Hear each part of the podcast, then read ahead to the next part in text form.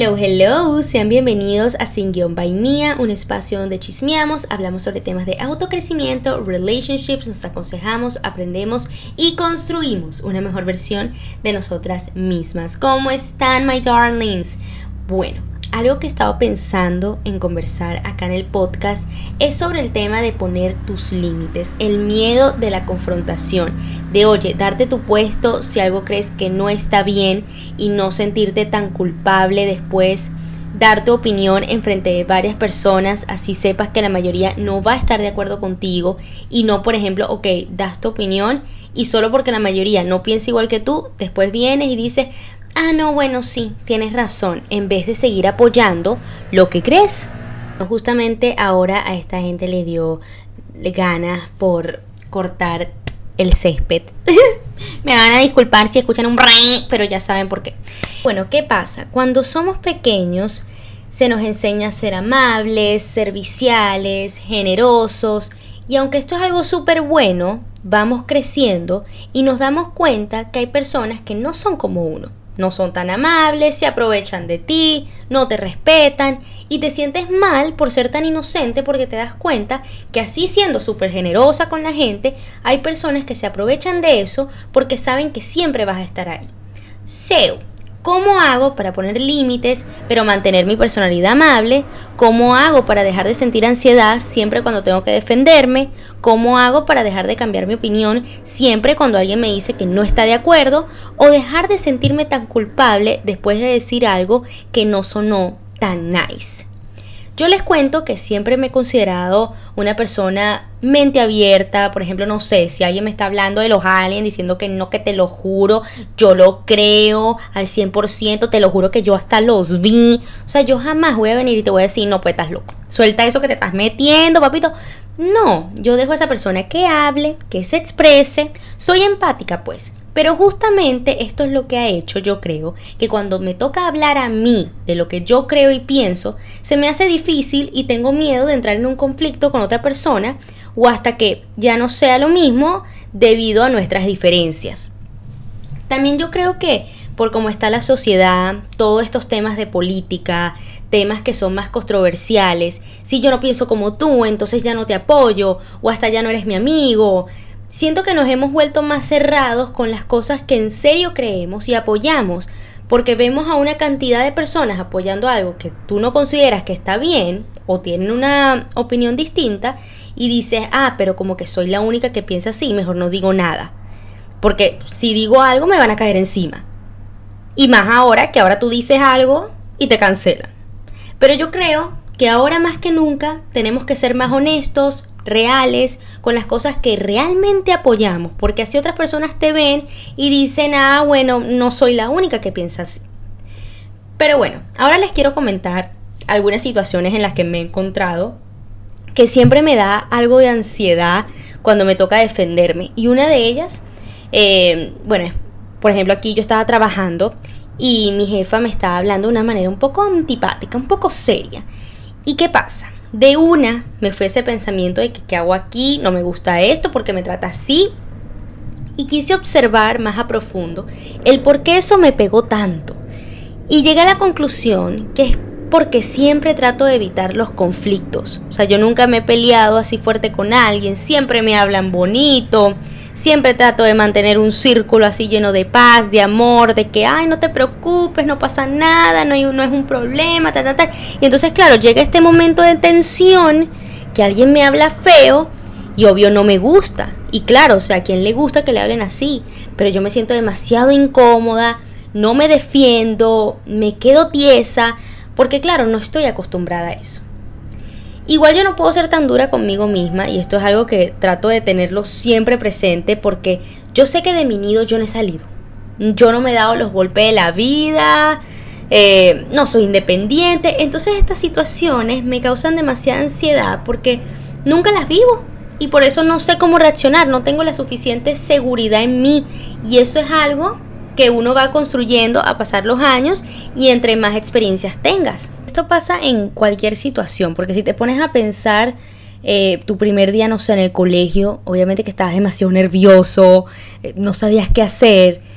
y ya es como que ahora a mí me da miedo el salir de mi instituto y entrar a esta vida pues más real, que es la vida del trabajo, las cosas más serias. Porque claro, he estado toda mi vida estudiando y es como que me toca como que salir de eso, de, ese nido, se puede decir. Entonces, e, esto pasa con todo, pero ahí es cuando uno como que, ok, tengo que calmarme y pensar de que así como yo superé la etapa del colegio, la etapa de la universidad, I don't know, y supe cómo eh, pues enfrentar las situaciones, lo mismo va a pasar después. Y se lo juro que mi sueño es llegar a ser como esa mujer que va pasando, no sé, en los pasillos y como que la gente tiene miedo que se me, que se me acerquen, porque es que me van a ver así como esa mujer alfa, esa mujer segura de sí misma, you know what I mean. Como que tener ese balance entre ser buena, amable, pero que no deje que los demás los pisoteen. Porque esto a veces choca, ¿saben? Y uno se siente peor, o sea, uno dice, ay, yo soy tan buena, soy tan buena con la gente, tal, tal, tal, y al final se aprovechan de eso. Y tampoco es la idea, la, la idea es encontrar ese balance, that's the point, me explico. Pero bueno, también investigando acerca de este tema, me di cuenta que existen razones por las que las personas tienen miedo a la confrontación. Y me identifiqué mucho con algunas de estas razones porque las he vivido. Una de ellas es que temes la confrontación debido a algo que pasó en tu pasado, ya sea relaciones abusivas, una ruptura terrible. Y yo, por ejemplo, sí recuerdo, y honestamente no sé si yo me lo creé o realmente sí pasaba, y es que siempre me sentía la bruta del salón, la que saca malas notas, cuando estudia nada le queda en la cabeza, y esas cosas me hicieron pensar que mis opiniones no eran lo suficientemente inteligentes para ser válidas, por lo tanto me quedaba callada. También me acuerdo a mis compañeritas de clase diciéndome así como que, ay Marilosa, así como lo que, lo que estás diciendo no tiene sentido. O en clases de deporte era la última que escogían porque no era buena en voleibol, por ejemplo, o en ningún deporte. Y tal vez esto no era tan dramático, pero cuando uno está tan pequeño, eres más vulnerable a construirte estas ideas de uno mismo. Y yo me fui creando esta imagen de mí misma como la que no es tan inteligente, ni soy buena en nada, ni soy lo suficiente. También estar acostumbrada a decir que sí, y esto yo lo veo en una relación que tuve, fue mi primera relación, tenía 16 años.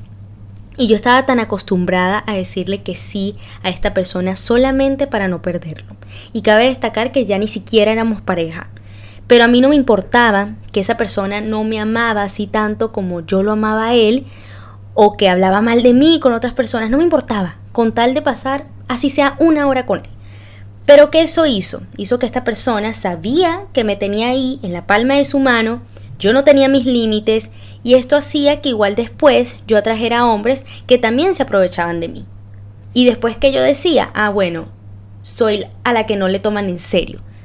Pero claro, porque no ponía mis límites, no me hacía respetar. También me acuerdo que tenía un grupo de amigos que les encantaba verse con este otro grupo de personas que a mí no me caían tan bien, no lo soportaba y hacían cosas que a mí no me parecía que estaba bien. Pero igual los acompañaba porque bueno, para no quedarme en la casa. Y no pues, ahora yo veo eso y es así como que, Dios, el tiempo que perdí.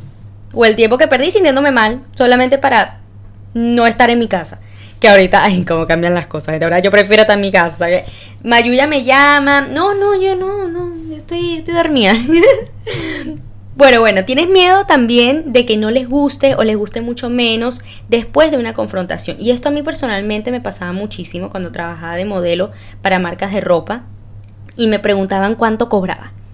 Y hay gente, yo no sabía qué decirles. A mí me daba como que una ansiedad, estaba sudando.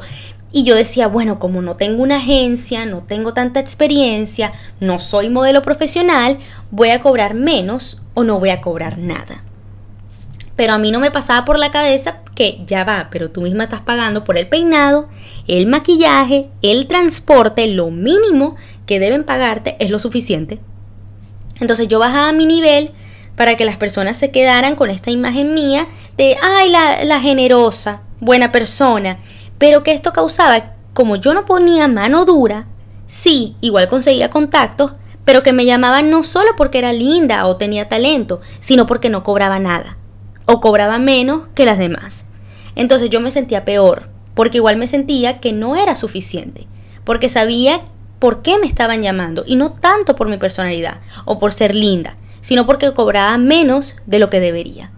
Entonces no está bien que uno no ponga a valer su trabajo su talento. Está bien si ayudamos a un amigo, una persona cercana, pero hacerlo con todo el mundo. O sea, como les comentaba en el principio, hay personas que no son como uno, que se aprovechan. Y si te van a llamar, va a ser porque ya te creaste esta reputación, que es la inocente que cobra menos. y eso es lo que yo ahora creo. ¿Y qué pasa? Este patrón yo lo veía dentro de mi círculo de amistades o familiares que notaba que daban su trabajo gratis. Y pues yo creo que esto causaba que se me hiciera aún más difícil o sentirme culpable al darme mi puesto. Y bueno, gente, me encontré con estos consejos que yo siento que nos pueden ayudar a poner nuestros límites, a dejar el miedo a la confrontación. Y el primero es salir de tu zona de confort. Y es ver lo que hacen esas personas que admiras, replicarlo, porque si a ellos les funcionó, ¿por qué a ti no? Al final las personas que realmente te apoyan, te quieren, van a estar ahí para ti. También para mí es muy importante el leer, el informarte de estos temas que te llaman la atención y hasta sabes que pueden ser controversiales. Así cuando te toque discutir estos temas con un grupo de personas que sabes que no estarían de acuerdo contigo, sabrás cómo defender tu opinión. Y quien quita que hasta digan, ah, bueno, como que sí tienes razón. O como que no digan nada, pero te vean así como que, ok, esta niña sabe lo que está diciendo. ¿Saben? Y les digo porque yo soy una persona muy impulsiva, eh, lo he estado tratando de controlar justamente, pero yo escuchaba a alguien hablar de un tema político, de una me ponía a pelear, a discutir, pero al final me frustraban aún más porque así yo tenía conocimiento un poco del tema, no conocía al 100% y esto yo lo sabía. Entonces ahora lo que yo hago es tema que me importe, que me llame la atención, yo siento que tengo que soltar mi opinión Primero me informo bien del tema y así sé cómo defender mi opinión. También que no nos importe lo que los demás piensan de ti. Hay una frase que dice, no te importaría lo que los demás piensen de ti si supieras lo poquito que piensan en ti. Y a veces uno le da tanto foco a lo que dijo o lo que haces, sin pensar que ya va, yo no soy la única persona en este planeta. No soy la última Coca-Cola del desierto, así uno se sienta así. Y a mí siempre me pasa que, por ejemplo, no sé, estoy en la calle y siento que están hablando conmigo. Y yo respondo, pero resulta que no era conmigo. Ay, no, esto me da una pena. O envías un mensaje que al otro día estás como que no, ¿qué me pasó? Porque yo envié eso. Y esto pasa cuando uno tiene como que sus traguitos encima. Por eso que me tienen, me tienen que quitar el teléfono, gente. Pero bueno, pero al otro día estás que te mueres del cringe y de la pena. Pero yo creo, si te pones a pensar, que tú ni te acuerdas del último mensaje que alguien te envió, que te causó cringe o la persona que pasó pena enfrente de ti, que todavía esa persona debe estar todavía pensando en eso. ¿Y por qué? Porque no te parece importante. El ser humano es narcisista y así uno diga, no, pero yo no soy narcisista. No, pero al final sí, porque lo único que uno hace es pensar en uno mismo. That's it. Next. Hacer lo que tú quieres hacer. Y esto yo creo que es súper magnético, porque cuando ves a otras personas haciendo lo que tú también quisieras hacer, obvio que lo ves como líderes. Y si tú sigues ese camino, las personas también te verán así. A mí me encantan estas dos chicas. Una se llama Candace Owens y la otra es Shalom Lester. Eh, las invito para que las sigan por referir. ¿Por qué? Porque sus opiniones no todo el mundo las dice en voz alta. ¿Por qué? Porque tienen miedo que las personas las cancelen o te vean distinta. Pero que ellas causaron en mí en sentirme más segura con lo que defiendo que yo también hable de estos temas que no todo el mundo se atreve a discutir por miedo a que te vean distinto. Y también porque me di cuenta que no soy la única que piensa así y me dio un alivio, porque ahora vivimos en un mundo donde todos tienen la misma opinión o se dejan llevar porque lo que dice, no sé, tu artista favorito. Sales tú que, no sé, opinas distinto y te caen encima porque estas personas solamente conocen una parte de la historia, que es la que se ha hecho popular se puede decir. Entonces por eso es que es muy importante que así tú no opines como los demás, también lo digas y que escuchen lo que tienes que decir. Porque si supieras cuántas personas opinan así como tú, y por eso que estas chicas me encantan, porque ojalá y tengamos más personas así en nuestra sociedad, que hablen abiertamente de lo que creen y defienden para así motivar a chicas como nosotras a sentirnos más seguras en lo que creemos. También no te culpes tanto por las cosas que hiciste en el pasado, cosas que te pasaron, recuerdos que siguen repitiéndose en tu cabeza y te dices, berro, ¿cómo me hubiese gustado actuar diferente? No, porque estamos madurando, evolucionando, creciendo. Imagínense que yo no me siento la misma persona que era hace un mes. Obviamente que no voy a ser la misma que era hace, hace cinco años. Y uno se olvida de esto y nos tenemos que recordar que todos los días nos vamos conociendo más y tratando de construir pues una mejor versión de uno, pero así pues cayéndose, levantándose, es normal. También aprender a decir que no. Y como les digo, yo antes era la que siempre decía que sí. Sí, te voy a ver así no estemos juntos y me trates como una cucaracha. Sí, voy a ir a esa fiesta, así no me gustan las discotecas, pero bueno, tengo que disfrutar que estoy en mis 20 y soy joven, ¿no? Sí voy a tomarme esta botella de ron, aunque a mí no me guste el ron, pero prefiero tomarme la botella antes que me digan, ay, la cifrina o ay, la piqui. Pero cuando yo aprendí a decir, no, no te voy a seguir viendo porque yo me merezco algo mejor. No, yo no quiero ir a esa fiesta, si quieres mejor vamos a un sitio más tranquilo. No, yo no quiero tomar ron porque me da ganas de vomitar y al otro día no me puedo parar de la cama por el dolor de cabeza. Thank you so much. No, no voy a contestar tu llamada en FaceTime porque lo detesto. No me gusta hablar por llamada. I'm so sorry. Sí, lo tenía que decir. No me llamen, conchale. ¿Qué pasó? Las personas que atraían eran personas que realmente me respetaban. Me quieren, me valoran. Y qué mejor que eso, porque después estamos siendo alguien que no somos.